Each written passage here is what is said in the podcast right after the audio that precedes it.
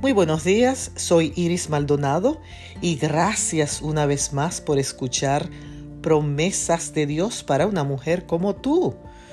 En el libro segundo de Crónicas, el capítulo 22 y el verso 3, leemos.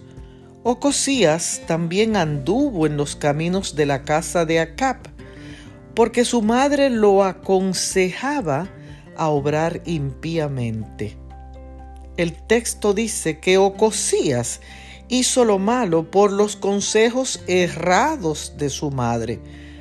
Qué ejemplo tan triste.